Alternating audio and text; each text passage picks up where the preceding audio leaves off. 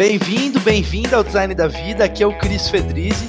O objetivo do podcast é te trazer referências sobre a vida, pessoas fora de série, CEOs, líderes, e o meu propósito é ser ponte de conhecimento. Eu quero te trazer o que existe de melhor para você lidar com seus desafios, alcançar seus objetivos. Através da nossa mudança, eu acredito que a gente pode criar um Brasil melhor, um mundo melhor.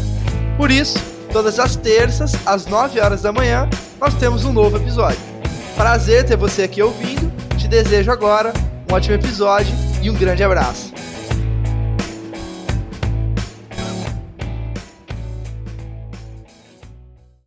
Fala pessoal, Cris Fedrizzi do Design da Vida. Hoje eu estou aqui com o Ricardo Correia, fundador da Hamper, cara, uma das principais startups aí de crescimento acelerado no Brasil. Antes disso, ele já ajudou centenas de empresas é, a estruturar áreas de marketing e vendas com a consultoria, né, a Saiteína na época. E, cara, já estou como head de marketing, tenho algumas experiências bem significativas aí no, no mundo dos negócios. Mas, ô Ricardo, além das nomenclaturas, cara, é, te considero um amigo, até ele me deu um puxão de orelha antes de começar a gravar, mas te considero um mentor também, cara, já me ajudou, me clareou muitas coisas.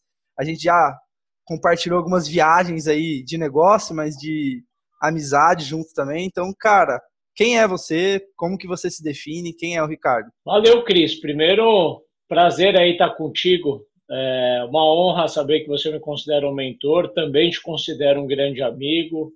Te admiro aí, teu jeito, teu trabalho. Prazer dividir um pouco da jornada contigo aí e de estar aqui é, com você. É, quem sou eu, cara? É, bom, tenho 33 anos, sou pai de três belíssimas crianças aí, sou pai desde os 20 anos, isso de certa forma me moldou, podemos falar disso mais adiante. É, depois, um pouco mais em seguida, mais estruturado, vieram mais dois aí, né? o Bernardo, o Léo e a Betina. Então, aqui eu estou no quarto deles, então por isso esse background não muito corporativo. É, cara, sou gosto muito de esporte, é, tenho nutrido um hobby que eu tinha interrompido, mas que é algo que eu carrego da juventude ali, da, da adolescência, que é o skate. Fiquei quase 15 anos parado, mas tem dois ou três aí que eu voltei, tem mais ou menos um que eu voltei com uma frequência um pouco maior é, e tem me feito muito bem, podemos falar disso também. É, e, cara, é, do ponto de vista de carreira, poxa, me considero um empreendedor, né? Eu, eu acho que o tempo que eu trabalhei não empreendendo, ele só me serviu para me preparar para empreender e, e para mim, é, desde quando eu trabalhava dentro de empresa, estava muito claro, as empresas que eu trabalhei, eu queria ser sócio, eu queria fazer parte, eu queria tomar decisão, mesmo não, ter, não estando preparado para isso mas a minha vontade de empreender era tão grande quando minimamente eu me senti preparado, eu saltei e, e, e desde então eu estou aí empreendendo. São mais de oito anos. Eu tenho muito orgulho, cara, de, de tudo que eu fiz, de tudo que eu construí. Eu tenho muito orgulho é, quando às vezes eu penso que faz oito anos que toda a minha renda e tudo que eu, eu consigo prover para minha família, etc., veio através do meu trabalho é, empreendendo. E não que os outros trabalhos não, não sejam nobres, por favor, né? mas é que eu me conecto realmente muito com isso. Eu tenho muito orgulho de, de, de empreender, de trabalhar com algo que eu me conecto. Eu, acho, eu me sinto privilegiado com isso. Tem aquela máxima, né? Ela é meio romantizada e tal, mas que fala que quando você faz o que você gosta, você não trabalha um único dia. Eu tenho vários dias bem fodas, que, é, é, que não são fáceis, mas de forma geral, eu sou muito feliz, eu encontro muito prazer no que eu faço, me considero muito realizado, um, privilegiado aí de estar empreendendo e gosto da causa do empreendedorismo, tanto é que, porra, tudo que é, é que me convidam, desde podcast, programa, mentoria e os cambal, eu engajo, porque eu gosto, eu me conecto, curto ajudar quem está começando, curto me mentorar com quem está mais à frente. Acho que tudo isso compõe o game e me identifico demais. Cara, vamos, vamos explorar algumas coisas. Eu já vou, eu sempre fujo da pauta. Eu tenho a pauta para não usar a pauta, cara, é engraçado. Mas vamos. Que bom. vamos fugir um pouquinho. Cara, você falou de, tá, de empreender, né? E, e por que empreender assim? Você acha que é uma questão de, de perfil é, ou de... Por que empreender, basicamente? É gerar valor é, ou é suprir um desejo meio seu mesmo, uma vontade sua natural, que através do empreendedorismo você cria coisas? Por que empreender?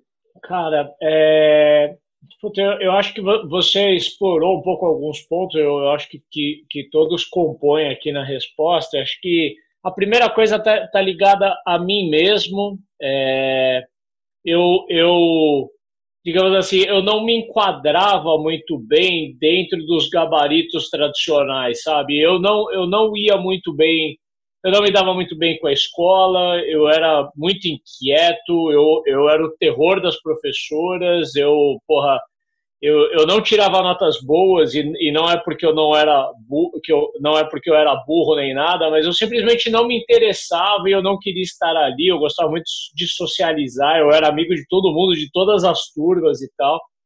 É, e quando eu comecei a trabalhar, eu gostei muito do esquema organizacional das empresas, de entender como as coisas funcionam, mas eu não me via muito, é, muito real, eu não me via me realizando, é, estando, fazendo parte de um algo, sabe? É, eu, me, eu, me, eu via eu me realizando, é, poxa, eu, eu fazendo algo mais, cara, eu tomando a frente das coisas e tal. É, em algum momento da minha vida, eu, eu parei para fazer conta e eu vi que, que a conta também ela não fecharia para mim. Eu era muito novo, pai, eu queria casar, eu queria, olha que curioso, né? Com, com, 20, com 20 anos, quando eu fui pai, eu ainda era estagiário, eu não conseguia bancar uma casa e dar uma vida decente para a Natália, que veio a ser a minha esposa, e para o Bernardo, que foi o meu primeiro filho isso me frustrava. Naturalmente, eu cresci na carreira, mas assim, é, os saltos que eu conseguia dar na carreira também não me realizavam financeiramente. A gente sabe aqui, eu, e eu precisei também aprender bem a duras custas, que empreender não é a carreira que te realiza mais financeiramente, mas é, você consegue é, adotar caminhos, e aí eu estou falando de caminhos legais e lícitos aqui, pelo amor de Deus, né, mas adotar caminhos que você consegue eventualmente capitalizar o teu conhecimento, o teu tempo mais rápido do que dentro de uma empresa, tá?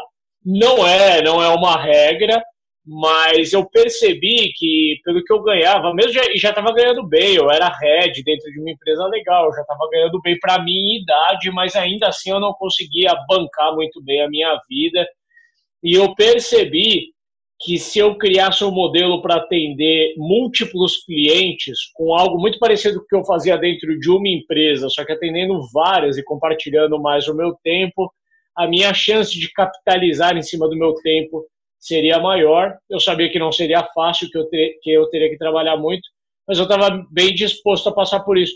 Eu acho que muitos empreendedores começam dessa forma, né, fazendo esse tipo de de matemática e falando, poxa, o que eu faço aqui, eu conseguiria fazer mais por talvez duas ou três empresas, e aí eu também não preciso cobrar tudo que eu cobro de uma só, talvez eu cobre uma parcela, mas no, no ganho em volume ali, porra, a conta fecha legal para mim. E, mas eu também tinha uma ambição de construir equipe, de construir um negócio mesmo, eu não estava ali só para ser assim, um consultor autônomo buscando construir uma remuneração. Eu queria criar uma marca, eu queria criar um time, eu queria criar uma carteira de clientes, construir meu nome no mercado. E aí isso foi me, me drivando para outras coisas. Então acho que é um misto, é um misto do meu um pouco do meu histórico. Não, não tenho empreendedores na família é, é, muito próximo, assim, de pai e mãe nem nada, mas tive é, bastante incentivo.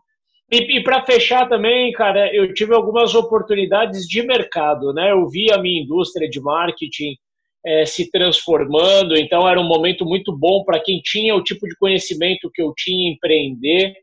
É, porra, empreender já no meu tempo já dava para fazer em baixo custo, não em baixo risco, mas sim em baixo custo e baixa complexidade. Então, basicamente, cara, precisava um computador com acesso à internet e algum conhecimento, eu já conseguia começar um negócio, isso facilitou muita coisa. Então, cara, talvez concatenando todos esses, esses elementos aí, só juntou um algo que eu acho que em algum momento eu ia acabar fazendo na minha vida. Naturalmente, não me vi empreendendo com nada físico, tipo, tendo uma loja, alguma coisa assim. Tinha que ser algo em, em cima daquilo que eu já vinha trabalhando há bastante tempo.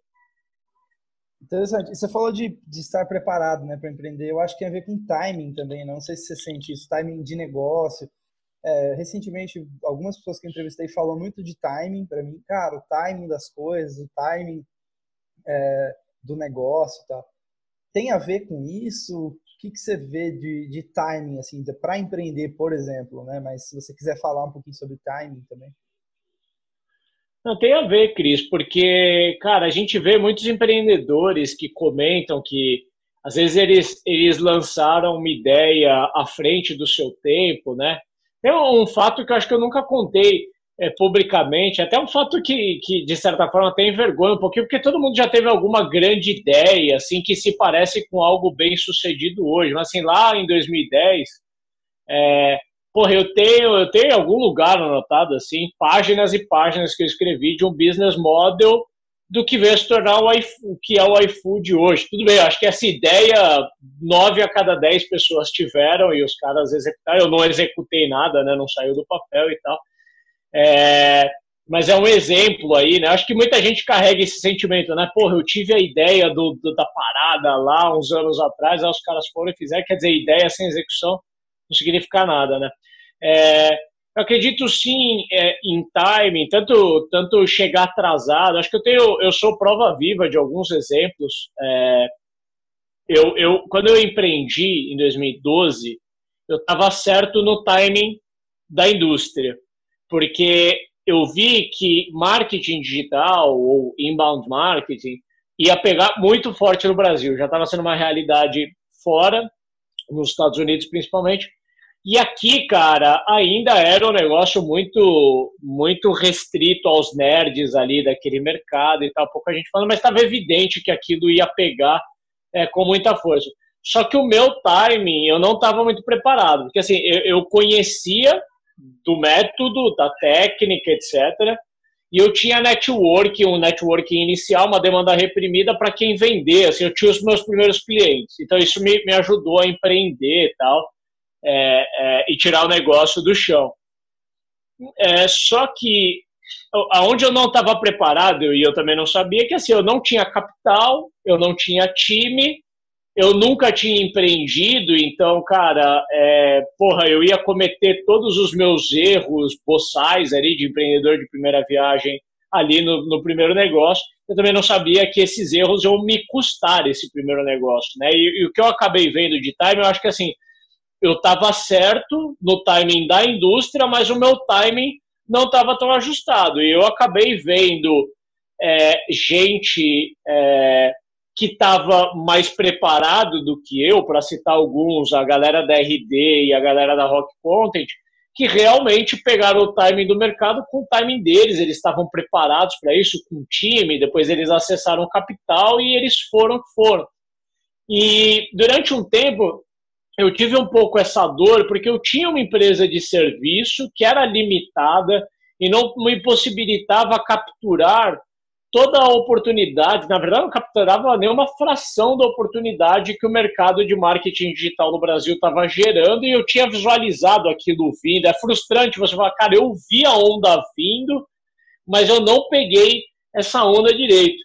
É, e aí eu errei no timing, porque em 2015 eu tentei desenvolver um produto, eu tentei não, eu desenvolvi um produto em marketing digital, eu gastei capital com isso, eu gastei tempo, eu perdi foco da empresa e tal. E aí o timing estava errado. E quando o produto ele ficou praticamente pronto, e quando a gente começou a tracionar, a gente viu que a gente já estava muito desajustados de timing, porque daí a gente está falando é, é, aqui que empresas como as que eu mencionei já estavam levantando o Series B, Series, né? Provavelmente entre o Series A e o Series B que estavam bucando todo o capital financeiro e o capital intelectual desse mercado e, e, e também flodando o espaço de comunicação. Não tinha muito espaço para novos entrantes.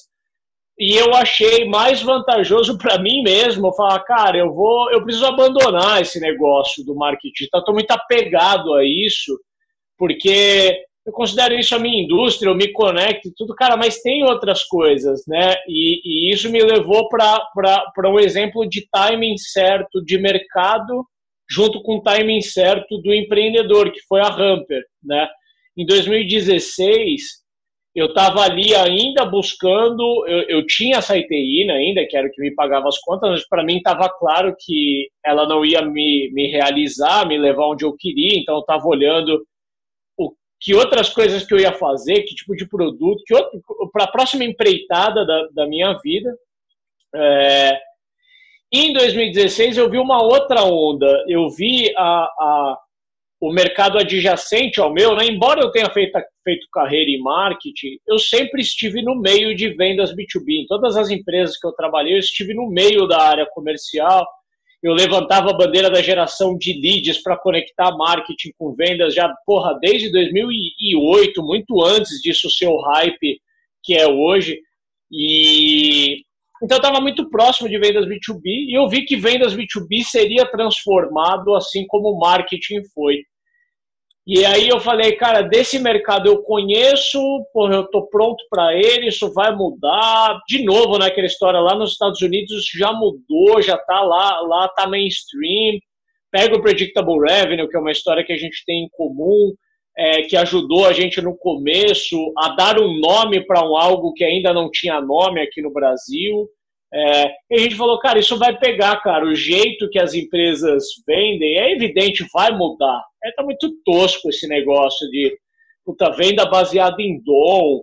O cara vai tomar cafezinho, e o contrato, e puta, é uma história muito mal contada. O vendedor baseado em talento, baseado em persuasão. Cara, essa história tá muito mal contada tem muito pouca tecnologia, tem muito dinheiro circulando nesse meio e pouca tecnologia, cara. Alguém vai mudar e, e eu me considero pronto, eu vou mudar esse troço.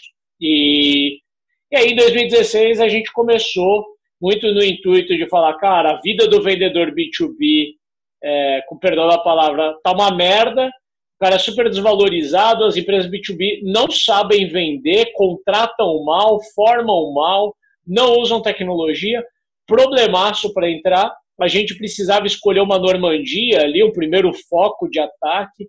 Ficou muito evidente desde o início que a dor estava em prospecção. Eventualmente foi por ali que a gente entrou e hoje, né, anos depois, e vendo essa dor e vendo esse mercado de dentro agora, a gente já visualizou várias outras dores e vários outros problemas que alguns a gente já resolve e outros a gente está louco para resolver explorando um pouquinho esse lado da, da pessoa, Ricardo, ali, porque você falou, por exemplo, é, você tinha identificado o timing de mercado, mas o timing pessoa, né, empreendedor ali, talvez não era o momento certo, né, em comparação, você fez até comparação com o pessoal da RD e tal, e depois em venda, sim, você já estava no outro momento. O que que era? O que, que são, sei lá, algumas coisas principais, assim, que você, que você mudou, ou que você acha que é muito experiência mesmo, maturidade, ou foi algumas viradas de chave que você teve? Que viradas de chave você teve nesse para esse outro momento?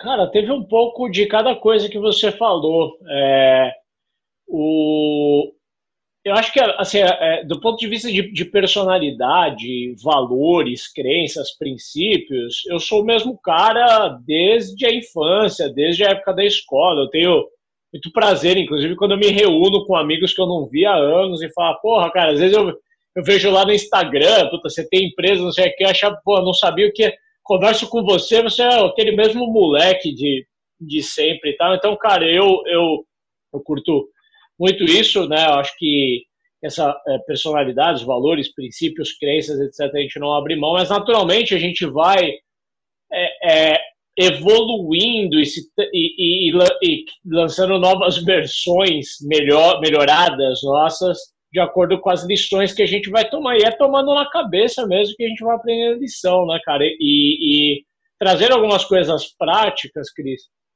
Em algum momento da minha carreira eu fiquei muito prepotente, tá? É, eu, eu era aquele carinha que a gente vê com uma frequência bastante grande por aí, que assim, cara, dominou uma metodologia e saiu vomitando verdades por aí. Eu achava que eu era foda demais no que eu fazia e eventualmente eu ouvia dos outros que eu era foda e isso é um problema, sabe? Meio que é, tem um perigo que, que de, de, tanto eu ouvi que eu era bom, eu comecei também a eu não sei que eu comecei a acreditar que eu era bom e me falavam que era bom e endossava, ou me falavam eu comecei a acreditar. Eu sei que isso foi me transformando num cara um pouco prepotente, num cara um pouco arrogante.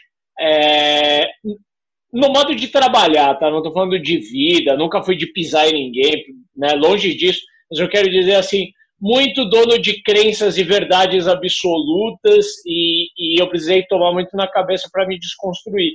E aí, cara, eu fui empreender, porra, achando que o caminho para mim já estava traçado, estava pavimentado, né? Eu falei, puta, agora eu vou executar aqui. Eu já sei qual é que é, meu, puta, no mercado ninguém sabe de nada, só eu que sei. Tem um monte de, de goiaba aí fazendo sucesso, eu que sou bom, então vou, porra, né? vou jambrar demais e tal, vamos fazer. E aí fui ver, cara, e essa ITI, né, de 2012 até 2015, 2016, me mostrou a duras custas de que, cara, eu estava despreparado em vários aspectos. Eu acho que alguns eu acertei, eu realmente, assim, o conhecimento que eu tinha é, de marketing digital, de inbound, o que quer que chame aqui, estava um pouco à frente do meu tempo, mas tudo bem, eu acho que assim como como vários outros caras que estavam estudando conteúdos de fora e implementando aqui, nada muito extraordinário. Mas do ponto de vista, assim, cara, de gestor, de gestor de pessoas, de construir um negócio mesmo, que precisa administrar que tem problemas reais, problemas de fluxo de caixa, de atendimento de cliente, etc. É, e eu, eu fui me deixando levar pelos problemas, porque daí quando você tem um pouco dessa, dessa prepotência, você não dá o braço a torcer, né? Então, porra, eu, eu, eu não queria estar errado no que eu estava fazendo, então, cara, eu lutava até o fim, mas isso estava me gerando um custo, um custo de vida mesmo, de saúde muito alto, porque, cara, eu estava trabalhando muito, num nível de estresse muito alto, é, a empresa me, me pagava as contas, mas eu não estava mega realizado financeiramente e na medida que a empresa ela começou a mostrar os seus sinais assim de, de restrição de crescimento, né? Ali quando a gente bateu 10, 15 pessoas, ficou evidente que não passava daquilo. Quanto mais a gente crescia, mais difícil ficava. É, Curiosamente, no ponto mais alto da empresa de faturamento era o ponto que eu estava mais infeliz, é, né, infeliz com vários aspectos da minha vida. Eu tava, eu tinha abandonado todo e qualquer esporte, eu estava me alimentando mal, eu estava bebendo muito, eu estava mega estressado, dormindo mal, desenvolvendo coisas dentro de mim.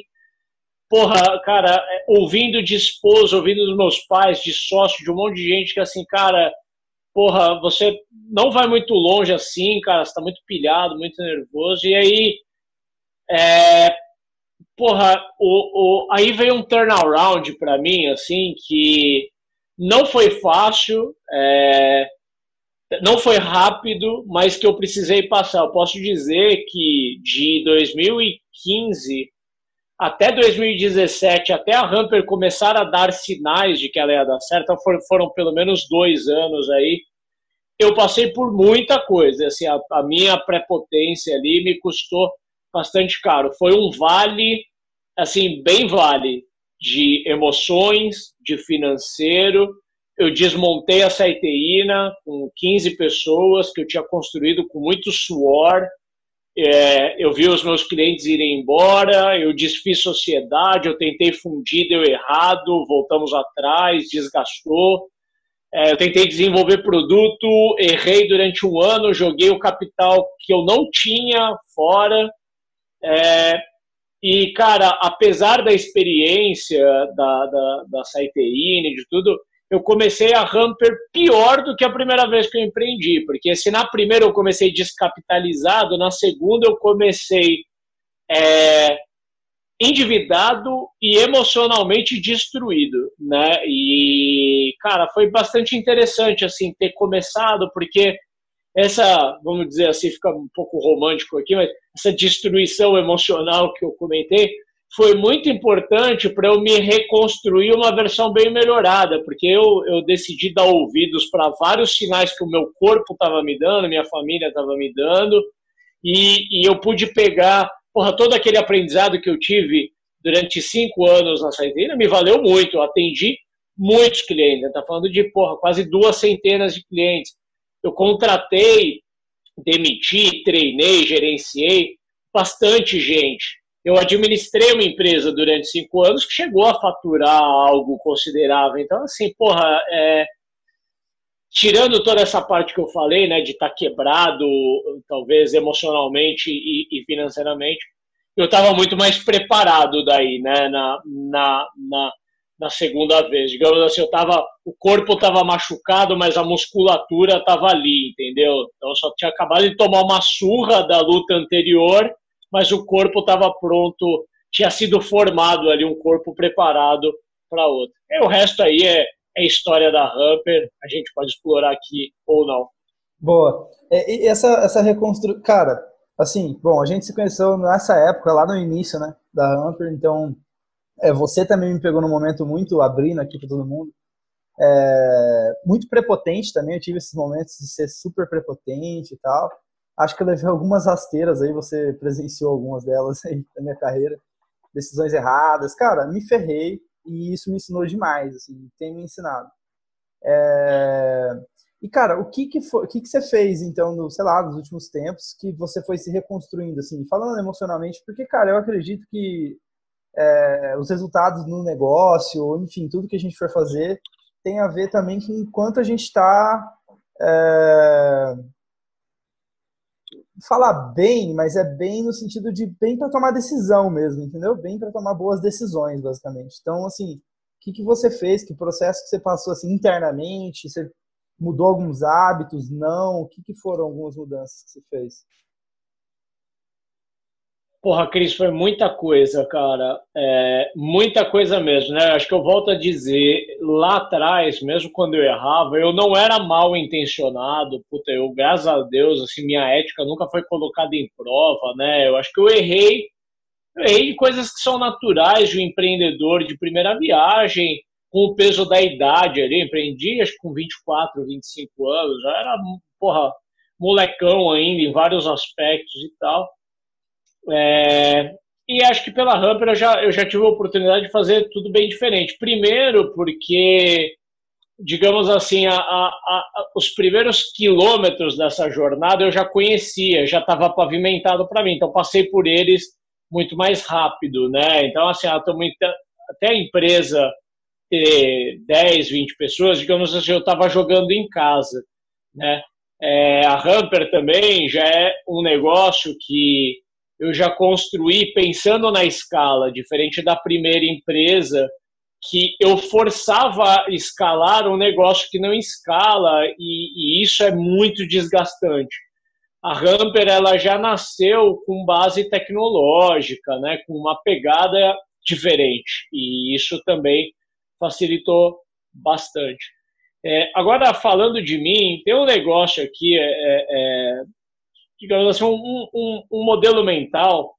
É, eu já encontrei ele em dois livros, que eu gosto dos livros, eu gosto do modelo mental. Eu, eu encontrei ele no Hard Thing About Hard Things e eu encontrei ele também no Built to Last. Tá? É, ele fala sobre a, a como, como é a mentalidade de um fundador e como isso driva a cultura de uma empresa de acordo com como você ordena três pilares da empresa. Toda empresa tem, é, é, ou toda empresa precisa ter, né? É, lucro, é, produto e pessoas.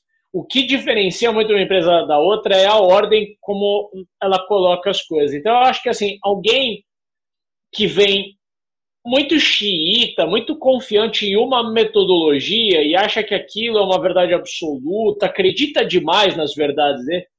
foca muito no produto, na metodologia, né? E, e, e, faz muita questão de estar certo, né? Então fala, cara, é o meu produto, meu produto tem que ser o melhor, eu não posso ter nada a menos do que um concorrente tem. Isso driva, é a cabeça do fundador, né, muito drivado por uma metodologia, por uma verdade absoluta, e vai colocar produto na frente de pessoas e, e de lucro barra crescimento. Né?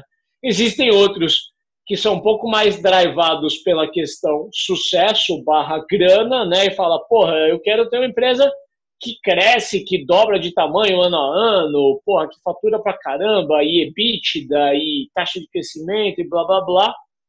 E isso acaba moldando também o modo de gestão da empresa é, e as derivadas ali, né, e toda a cultura, o time, etc. e tal.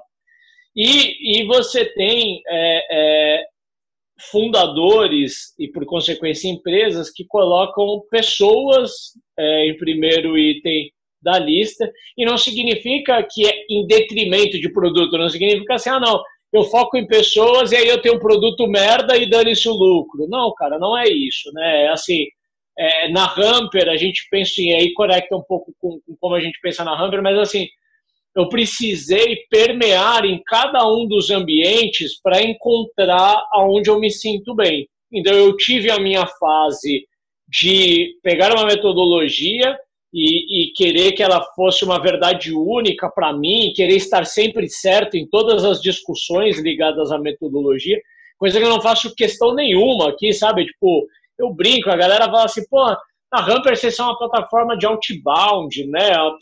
Cara, tipo, porra, deixa isso para quem faz questão. Se tem uma galera que faz questão aí de falar, nós, nós somos os caras de outbound no Brasil, puta cara, que seja, velho, a gente não, né?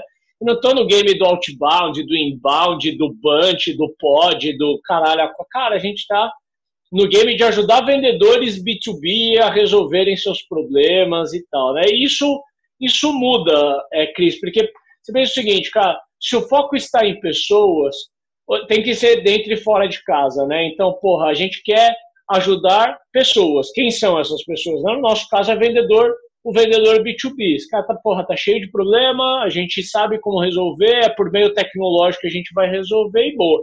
E tem que ter uma cultura foda dentro de casa, porque senão você não consegue realizar, né, meio que assim, o que você tá pregando para fora, você tem que ter dentro de casa, né? Se a gente prega autonomia como um valor perante o mercado, é, não adianta se chegar em casa lá e o pessoal da Hamper tá com uma bola de ferro amarrada no pé e uma folha de ponto em cima da mesa, né? Então, é, por que a gente se conecta com a causa das pessoas, a gente vai desenvolver um bom produto. Mas a gente quer ter excelência em produto? Não, porque porra, excelência não é o, o que um vendedor B2B precisa.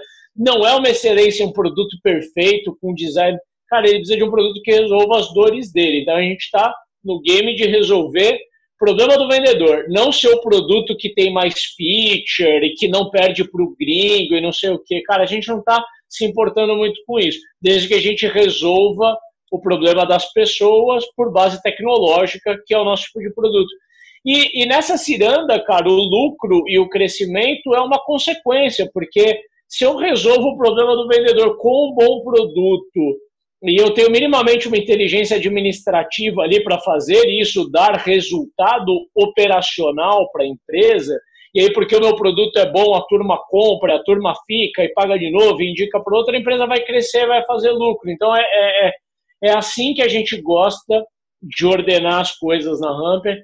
E parece simples, parece um modelo meio, porra, meio chavão de livro, mas, cara, faz muita diferença. Como eu falei, é, não é que em outros tempos eu priorizei em ordem diferente, mas eu demorei para organizar eh, eh, esse carteado em cima da minha mesa e falar, puta, cara, é isso, essa ordem aqui, ela, ela faz sentido para mim e eu vou construir uma empresa, porra, que tem longevidade, que tem propósito, que as pessoas gostam de trabalhar, que tem um produto que as pessoas é, é, que as pessoas gostam de usar esse produto, é por aqui que eu vou. Eu levei um tempo para tentar entender a disposição, mas acho que quando eu entendi, a linha é espinha dorsal, né? E aí a tomada de decisão, ela fica um pouco mais orgânica, né? E aí você põe, porra, mistura, coloca nessa mistura ingredientes super valiosos que são os valores, né, que eu tenho, que eu compartilho com a equipe, aí esse negócio ele começa a funcionar.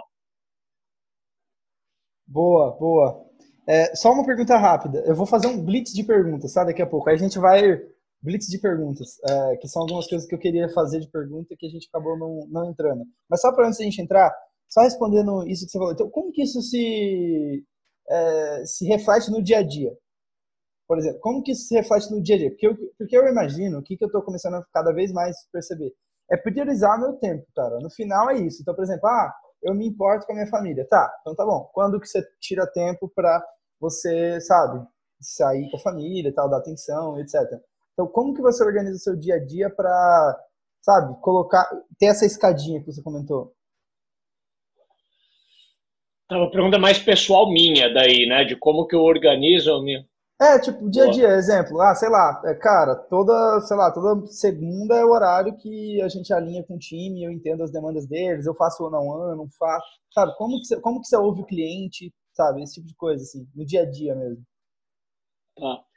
Isso muda com o tempo, tá, Cris? Então, se agora a gente está falando aqui quase, de, quase dezembro de 2020, a Hamper está com 40 e poucas pessoas, é, a minha agenda ela é bem diferente de como era seis meses atrás, assim como há um ano atrás, e vai ser diferente quando alguém estiver ouvindo a gente em 2022, talvez, né? Então, vale dizer que desde, desde a Hamper, tá? Esquece de 2016 para trás, que eu já tinha sido outras coisas, mas na Hamper eu fui vendedor, eu fui o marketing, eu fui CS, eu fiz financeiro, é, depois eu fui, é, digamos assim, um head de vendas barra CS durante um bom tempo. Depois eu fui escalando isso para um diretor, mais para um diretor geral do que um CEO, é, que é um diretor geral ali batendo bumbo em praticamente todas as áreas. Eu acredito que agora eu começo a ter uma agenda um pouco mais parecida com a de um CEO, porque eu tenho gestores, eu já não tenho mais time de forma direta, então vendas reporta para um gestor, marketing assim, produto e assim sucessivamente. É, a gente tem investidores, então a gente ainda não tem assim um conselho formal e tal, mas isso já começa a ter algumas cerimônias que são um pouco mais de, da agenda de, de um CEO, tá? E aí, só para dar esse contexto que eu acho importante de a, de a turma entender. E aí, como que é a agenda do, do CEO da Hamper hoje? É, cara, acho que uma coisa que eu valorizo muito, eu voltei a ter finais de semana para mim há mais ou menos um ano.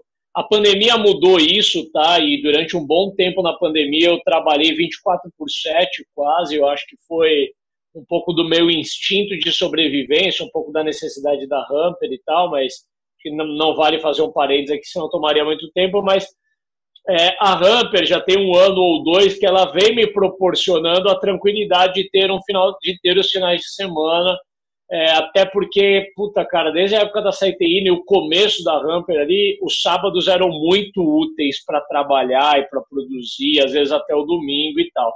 É, então, assim, cara, final de semana para mim é quase sagrado. Eu uso, eu, eu só uso para mexer com coisas do trabalho se for muito estratégica. É um projeto, é um algo que me demanda, mas assim tem dias contados para isso acontecer.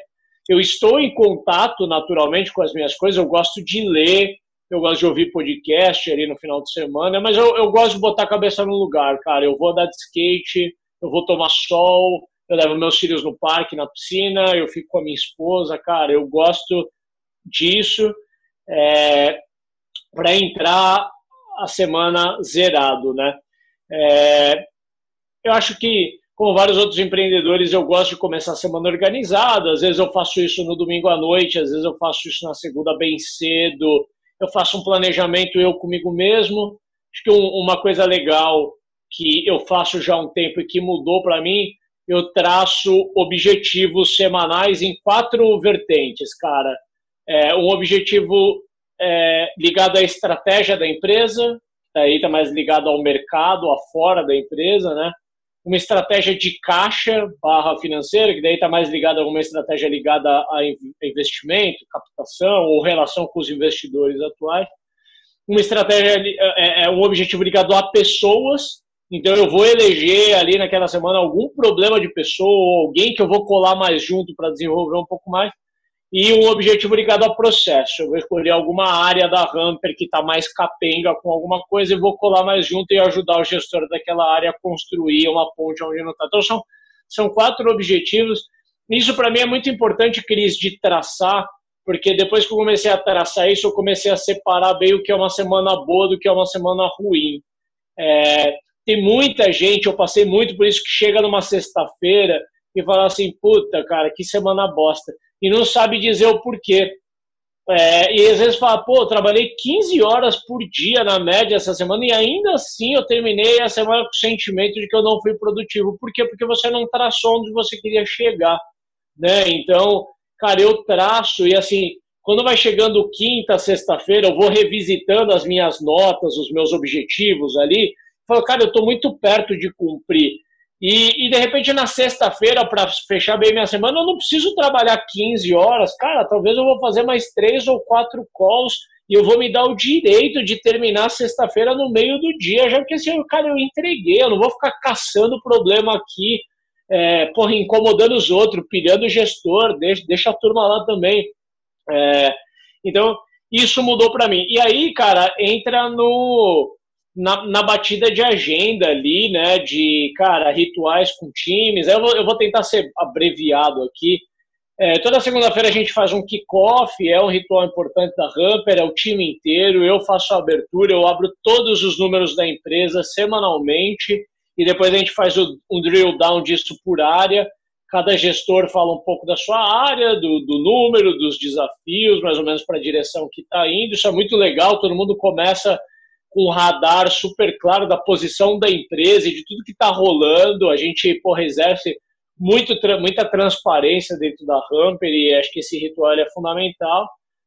É, cara, todas as áreas têm dailies, eu participo de algumas, eu gosto muito de estar envolvido com operação, então não cortei esse cordão umbilical, embora tenha os gestores, eu adoro estar na daily de vendas e de CS, porque eu já não estou mais falando com o cliente, mas eu estou muito próximo da linha de frente que está lidando. Então eu não gosto de ser é, aquele aquele líder que está no bunker a 5 mil quilômetros da linha de frente, sabe? Eu gosto de estar ali ouvindo o som de tiro. Eu acho que assim, a galera está mais habilitada do que eu, sabe, para atirar, para fazer o que tem que fazer. Mas eu gosto de estar tá ali, de estar tá vendo, de estar tá ajudando a coordenar, de estar tá tendo ideia. Isso, isso nutre muito as minhas ideias, a minha cabeça e tal. É, a gente tem uma daily também entre os gestores, que acontece depois da, da, da daily das áreas. E a gente fecha a semana normalmente com uma resenha, que é de novo todo o time da Hamper, e aí pode ter uma temática, a gente debate um tema, ou alguma área tem algum projeto para compartilhar e tal, a gente discute, lava roupa suja, enfim, faz, faz algumas coisas assim. É, uma coisa legal, um pouco mais nova, talvez de um ano para cá na Hamper, a gente abre alguns, a gente chama de comitê, pode dar um nome com uma formalidade maior, tem uma abordagem um pouco de design thinking, assim, de escolher um problema, montar um time mínimo para lidar com aquele problema, nomear um facilitador e aquele pessoal tem uma cadência de se falar sobre aquilo e vai usando abordagem.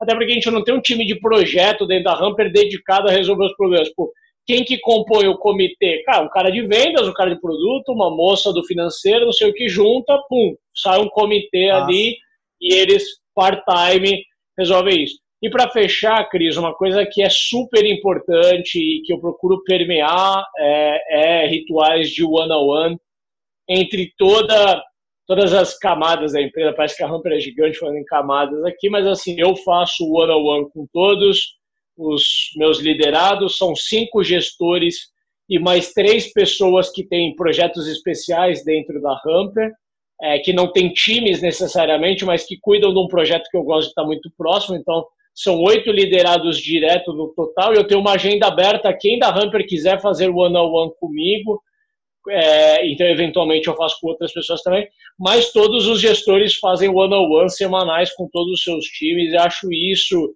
somado às daily. Acho que assim, a daily é muito de batida de operação, né, para ebulir as coisas, vir o bottom-up ali, o que está acontecendo nos clientes que os gestores precisam saber, que eu preciso saber, é de resolver os problemas e dar as devolutivas rápidas para o time. O one-on-one é um espaço um pouco mais individual, de desenvolvimento de carreira, de feedback, de ajudar a pessoa a desatar um nó, resolver um gargalo particular, ou até se sentir melhor, eventualmente. Boa. Rick, Cara, a gente está chegando quase no final aqui. É, você tem mais 10, 15 minutinhos? Como é que tá seu tempo? Se você falar que não, tranquilo. Gente... Vambora. É, quem está ferrando o tempo sou eu, então o mínimo, o mínimo que eu tenho que fazer aqui é. Vambora. Não, beleza, então. É, mais uns 15, 20 minutinhos e a gente mata, tá? É, cara, vamos lá, vamos, vou fazer algumas perguntas agora meio blitz, assim. Então, se você puder, é, de bate pronto, já vai, o que vier na cabeça já, já vai, já vai mandando, tá? Então, cara, a primeira coisa, é, eu estou tendo dificuldade de encontrar fontes, assim. Eu acho que tem muito conteúdo, muita gente falando, mas muita gente falando bosta também ó, na internet. Então, cada vez mais estou ficando chato com as fontes que eu estou buscando. É, como você encontra essas fontes e você pode comentar algumas delas principais, assim, sobre seja autores, blogs, sei lá. Animal. Cara, você, é, no roteiro, você tinha comentado que tinha lido o Wayne Range, eu ia deixar para mostrar. Eu tenho até a tatuagem, cara, do ato. Olha só. Eu li. é, marcou muito, né, para mim. Eu li em Range talvez há certamente faz mais de 10 anos, já li mais de uma vez, li, li vários dela. É, talvez vários é foda, né? Talvez três, acho que três ou quatro livros que conta dela. como várias bíblias, tá Porque sim, sim. é gigante. E, e a Revolta de Atlas eu li pelo menos duas vezes, fora as vezes que eu consultei, tá? Mas, cara, assim, eu, eu, eu acho que ao longo do tempo eu curei muita, muitos conteúdos. Eu, eu uso, assim, cara. É, eu gosto muito de ouvir podcast, eu gosto de ouvir outros empreendedores, é, de outros segmentos, inclusive, para desamarrar um pouco a forma como o meu cérebro está amarrado. Então, podcast certamente é uma fonte limitado assim, não mais do que um por dia, talvez eu diria assim, talvez uns dois ou três por semana, vai, tem dia que eu não ouço. É, eu leio no Kindle, é, então assim, conteúdos específicos. Nos últimos tempos eu estudei muito sobre produto, eu estudo também muito sobre liderança, sobre pessoas. Então aí é no Kindle, aí conteúdo aprofundado, cara, é pegar um livro de um bom autor, e aí eu procuro referências de livro, acho que por mais que livro é barato, o dispêndio de tempo é alto, então tem que escolher bem os livros. Eu normalmente pego boas referências. E eu curei algumas newsletters aí, talvez três ou quatro, muito boas, que eu leio em uma base diária para me manter atualizado mais do que está acontecendo geral no mercado tá, a curto prazo. E aí, fazendo até é, é, é, aqui é, valorizando nosso trabalho Brazuca e ter o pessoal do startups.com.br que tem feito um trabalho curado de conteúdo e de reportagens do nosso mercado muito bom, é o Gustavo lá tá de parabéns, eu leio todos os dele, assim, ele até me fez sair de alguns outros boletins que eu tinha que, que debulhar muito para achar o que eu realmente queria, o Gustavo ele já faz esse trabalho, já manda os boletins dele com o que é relevante, tem ajudado bastante. Boa. É, só uma pergunta sobre isso. É, quando você precisa, porque você falou, né, vai mudando. Então você já foi vendedor, depois virou diretor de vendas, vai mudando. E acredito que vai continuar mudando, né? É, quando você precisa desenvolver alguma habilidade mais técnica, assim, cara, sei lá, analisar é, dados, sei lá, tô falando uma coisa mais específica, assim, você chega a tirar algum tempo para isso? Ou é mais assim, o livro já consegue te trazer esse ensinamento e você coloca em prática? Então, cara, eu tiro tempo, eu me empenho, mas o meu caminho é o autodidata, cara. Eu nunca me dei com escola, curso para mim, cara, eu não engajo, eu jogo tempo e dinheiro fora. Não, não é por ali que eu me dou bem. Então eu tenho, porra, eu não vou dizer que eu tenho um playbook, senão pareceria que eu tenho algum método de, cara, eu, normalmente eu vou por, pelo seguinte caminho, cara. Eu pego o assunto que eu quero aprender, eu vejo quem é bom naquilo e dou a cara a tapa, chamo o cara no LinkedIn e falo, cara, podemos trocar uma ideia, eu admiro o que você faz, quero conhecer mais e tal, e, e sempre fui muito bem recebido, por isso eu procuro também retribuir a quem, a quem me procura. E livro, cara, também não gosto de chegar numa mentoria ou num papo com outro empreendedor cru e fazer feinho e falar, ah, eu vi que você é bom de produto, me conta aí, sabe? Tipo, o cara vai falar, porra, meu irmão, não sei nem por onde começar. Então, Google, eu né? gosto de. É, cara, eu acho que assim, né? O, o, o, você quer aprender, você tem que saber fazer boas perguntas. Então é isso, cara. Antes de encher o saco de alguém, porra, eu uso muito o Google, leio muito artigo na internet, livros específicos na área, e aí, quando eu tô é, com o skate no pé, digamos assim, né? É, já tô ou com a bola no pé, acho que fica um pouco mais fácil de, de, a galera entender o exemplo. aí sim eu vou falar com alguém. Senão eu vou fazer feinho e aí a mentoria não vai ser nem bem aproveitada. Boa. Próxima. Cara, é, o que, que você ouve diariamente outros empreendedores falando que você discorda plenamente? Cara, que eu disputa diariamente aí é difícil. Eu, eu ouço tanto empreendedor bom, cara, e eu tenho tanto orgulho. Assim, eu ouço, para citar alguns aqui, porra, não pode sair um Like a Boss novo ou um Astela Playbook que eu ouço. Eu gosto muito de ouvir os brasileiros, tá? Eu, eu admiro ali o Master of Scales e vários outros, mas eu gosto mesmo é, dos Brazuca que estão fazendo a parada acontecer aqui. É, admiro muito tudo que essa galera tá falando. São, são histórias muito legais. Não vou dizer diariamente, mas duas coisas que me incomodam um pouco. Não dá para generalizar, não são todos empreendedores, mas assim, é, eu vejo alguns empreendedores muito apegados a verdades absolutas. Então, assim, o cara tá levantando uma bandeira ali de um método, cara, e se esforçando muito para querer estar tá certo.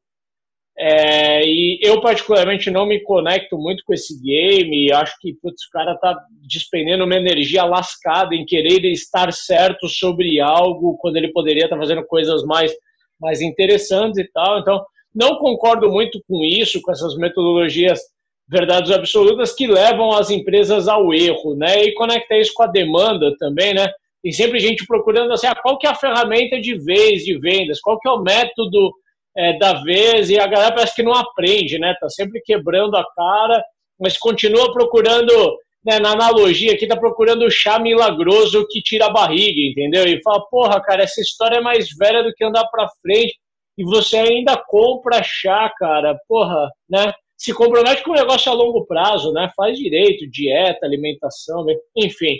É, esse é um.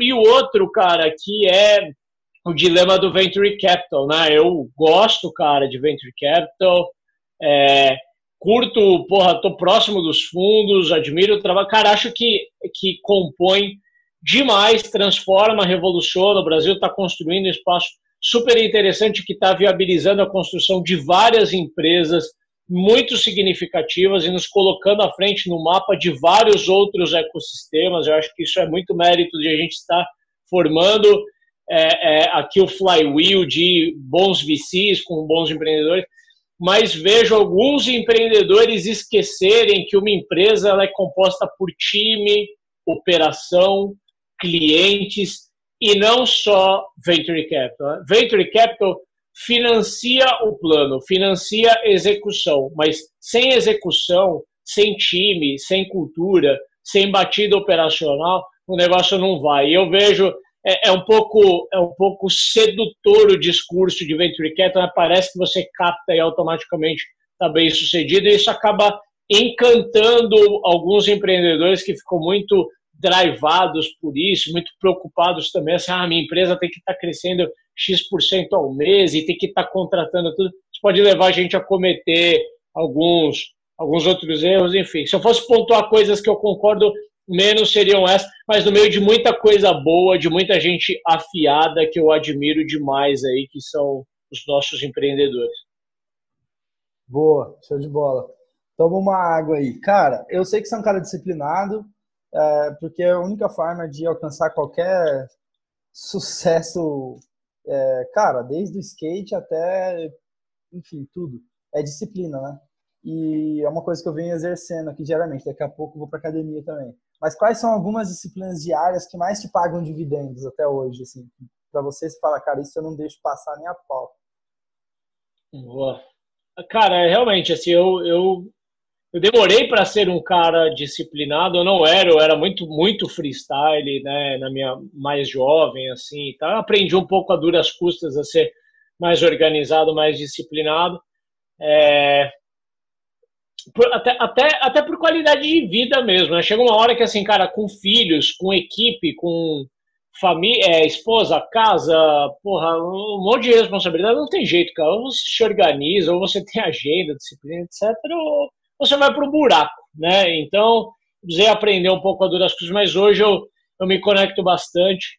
É, eu, eu, queria fazer um, um, disclaimer rápido aqui, que é, é muito natural, cara, o empreendedor ou profissional de, de maneira geral, ele começar a comprar tempo na vida dele para resolver problemas, né? E aí, em algum momento da nossa vida, da nossa carreira, todo mundo faz isso, cara. Começa a trabalhar feito uma mula desenfreada, né, cara? 15 horas por dia, começa a achar que é super-herói, que não precisa comer, que quatro horas de sono tá bom, que, porra, é puta academia a gente vê depois e tal, vou ter tempo para fazer isso e tal, agora é a hora de. Cara, é tem que cortar, tá? É, eu, eu passei por isso, não foi por pouco tempo, eu sofri, eu não priorizei a minha família, não priorizei saúde, os efeitos colaterais não me custaram tão caro assim, mas chegaram a, a me incomodar.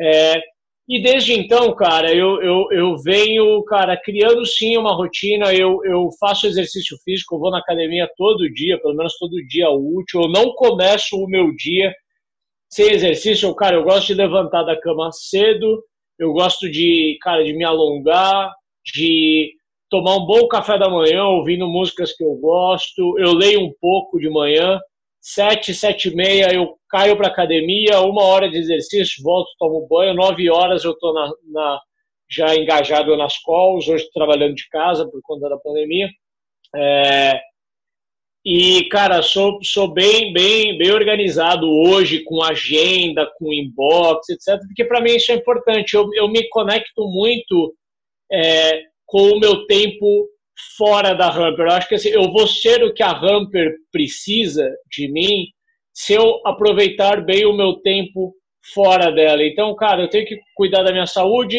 eu tenho que cuidar da minha família, eu tenho que cuidar do meu sono, é, eu tenho que ler e eu preciso ganhar tempo com isso. Né? Eu vejo muitas vezes a turma, e eu já fiz isso, cara, trabalhando 15 horas por dia, você não tem tempo de ler, de fazer uma academia. Então, você está sempre assim, resol... apagando incêndio, cara, resolvendo os seus problemas de hoje. Mas assim, eu preciso é, investir no Ricardo do ano que vem e isso começa hoje. Eu preciso ler os livros que vão formar o CEO que a Hamper precisa daqui um, dois anos. Eu não posso ser sempre pego de surpresa. Eu já vou, o acaso vai me surpreender várias vezes, mas eu preciso me preparar desde já. E o driver, assim, é, saúde e família são muito importantes. Senão isso não adianta de nada você trabalhar feito louco e não priorizar sua saúde. Isso vai te voltar de outras formas. O que, que adianta? Tipo, você trabalha feito louco, só que duas vezes por mês você vai parar no pronto-socorro. Se você não dá atenção para sua família e aí várias vezes durante a semana você precisa parar para resolver um BO ali que estourou em casa porque você não tinha dado uma atenção. Então, putz, cara, é, é, é contraproducente você abrir mão de tudo e colocar tempo feito louco. Alguns momentos vão demandar, certamente, mas tem que ser pontual, temporário, encarar isso como um projeto e tão logo quanto possível voltar nada vale o custo, tá, cara, da nossa vida, da nossa família, dinheiro nenhum, empresa nenhuma. É, e ninguém exige isso de você a não ser você mesmo. A gente fala, pô, é uma pressão, todo mundo quer o time. Não sei, cara, ninguém quer que você vá pro buraco, né? E para isso você tem que se cuidar. Vou, vou. Cara, última pergunta. Última pergunta para te liberar, que a gente já passou aí do tempo também. Cara, é, olhando para a carreira, então, assim, agora fazendo uma retrospectiva, então, olhando lá para trás, Ricardo, 18 anos, é, e também de alguns feedbacks que você já me deu. Porra, Cris, cara, você tá, você tá ferrando com a sua carreira, cara, você não tá concluindo seus ciclos e tal, que me marcou pra caramba isso que você me trouxe já de feedback. Cara, olhando para trás agora, o que, que você gostaria de saber é, quando você tinha seus 18 anos, ou até para mim, assim, que, que hoje tenho 23, que você acha, puta, cara, isso é muito valioso. Aqui você já falou várias coisas, né, mas, assim, de forma mais simplificada, assim, o que, você acha que é a única coisa que importa, sabe? Pô, você tem 23 anos há quantos anos? Pô, eu te conheço há 10 anos, você tem 23, mas vamos lá. É, Cara, olhar em retrospectiva, tudo faz sentido, né? Se fosse falar assim, ah, eu faria tudo mais rápido. Porra, porque é óbvio, hoje eu já, hoje eu já pavimentei a pista que está atrás de mim, eu passaria o que eu levei 15 anos, talvez eu faria em metade do tempo. Mas sendo justo aí com o Ricardo de, de 18 anos, é, eu aprendi, cara, disciplina, foco, responsabilidade cedo porque eu fui pai aos 20. Isso para mim foi muito importante, tá, Cris? Eu acho que assim, eu, é, é, eu acho que eu realizaria as coisas que, que eu realizei, eu só levaria mais tempo, eu ia levar as coisas no modo. A minha zona de conforto ela seria muito maior se eu não tivesse sido pai cedo. Ser pai cedo me, me forçou a acelerar, a desenvolver coisas que em mim estavam atrofiadas, como disciplina e responsabilidade, e acelerar. O que eu acho que é, é, eu sempre fiz, acho que eu herdo isso de ensinamentos que vem de casa, de pai, mãe e tudo, é, de construir credibilidade e reputação por onde eu passei. Cara, eu tenho, eu tenho muito orgulho disso, de, de porra, ir tomar um chopp com o meu primeiro chefe, sabe? E o cara, eu tenho muito orgulho dele, ele muito orgulho de mim. Eu posso falar, cara, assim, eu, eu, putz, eu construí muitas relações, muitas grandes amizades, muita admiração. Eu carrego, assim, é, porra, muita gente que, que eu acho que é isso. Eu construí uma boa credibilidade com essa galera, eu ajudei, eu fui ajudado. E eu acho que isso sempre foi importante. Eu sempre me preocupei. Não dá para falar assim, ah, fiz por acaso, é intuitivo, é um dom meu. Não, eu sempre, eu sempre me preocupei. Eu sempre, é, é, quando algo precisava ser concluído, né? A gente falou aqui de concluir ciclos. Eu naturalmente, é, eu saí de empresas que eu trabalhava, eu terminei relacionamentos que eu que eu estava inserido. É, pô, eu contratei demiti já bastante gente até aqui, mas é isso. Sempre com muita dignidade, sempre preservando ali a credibilidade, a boa relação. Eu tenho muito orgulho, tem muita gente que passou pela Ramper e que trabalhou, que eu outro conversa até hoje, assim, a pessoa se consulta, sabe, de carreira comigo, eu me consulto com ela também, consulta, cara, isso para mim é, é fundamental dessa jornada no fim é, é tudo sobre pessoas, tá vendo? A gente gira, gira e cai no mesmo lugar. Para mim, assim, qual que é o maior ativo que você que eu tiro disso tudo? Né? Você falou que mais me paga, entre aspas, dividendos. Cara, são as pessoas, as relações que eu construí, e muita relação boa e verdadeira.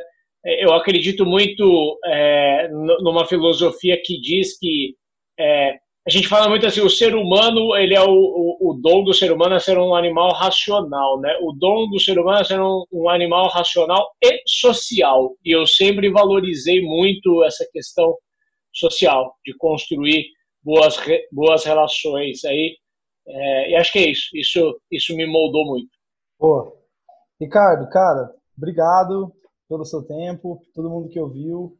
Para mim é sempre um prazer bater um papo contigo admiro pra caramba você, então, puta, é uma inspiração para mim como pessoa, enfim, como profissional. A gente ainda um dia vai fazer alguma coisa juntos, a gente sempre falou isso algumas, algumas vezes. Cara, é isso. Palavrinhas finais, se quiser falar pro pessoal como que eles te encontram aí nas redes, alguma outra coisa. E por hoje é só. Show. Só, né? Só faz uma hora e meia que eu tô te armando Só três aqui. Não, vamos lá. Vou, vou abreviar no final, senão eu vou me empolgar a falar de alguma coisa. É, eu acho que é isso, a gente é, tem isso muito forte na Ramper, eu tenho comigo. Cuide das pessoas que, que se você conseguir trazer elas junto com você, as coisas elas vão acontecendo. É, nada, nada, vale nada vale a sua saúde, né, a sua, a sua vida, e nada vale você, com perdão a palavra, foder uma relação, né, é, por dinheiro, por sucesso, por, por qualquer coisa assim. É, cara, quem quiser se conectar comigo, me acha no Insta lá, Ricardo L. Correia, quiser ver imagens de um cara muito ruim de skate caindo de final de semana, eu quiser ver fotos de crianças bonitas, que no caso são os meus filhos, me segue no Insta. É, ou se quiser se conectar para negócios aí, meu LinkedIn, Ricardo Correia Ramper, vai me encontrar lá, cara, manda pergunta, acompanha o que eu publico lá, vamos trocar que vai ser um prazer. Boa, valeu gente, valeu Ricardo, e é isso. Até a próxima. Tamo tchau, junto, Cris. Obrigado aí. Um abração, cara. abraço. Tchau. Calma, calma, calma, calma. Uma palavrinha antes de você sair. A ideia do podcast é enriquecer a vida de quem está ouvindo. E se você ficou até o final, significa que fez sentido para você. Então vamos fazer um combinado? Clique em compartilhar, copie o link do episódio, abre o seu WhatsApp agora, compartilha com os três amigos, é que são pessoas que também podem se beneficiar ouvindo dessa conversa que você ouviu agora. E uma última coisa é, você já segue a gente nas redes sociais? a gente compartilha pílulas com os melhores momentos em vídeo dos episódios. E também uma chance de você falar com a gente, dar sugestão, dar feedback, pra gente evoluir o design da vida juntos, tá? Mas, por enquanto é isso. Muito obrigado. E a gente se vê na terça que vem, às 9 horas da manhã. Forte abraço. Tchau, tchau.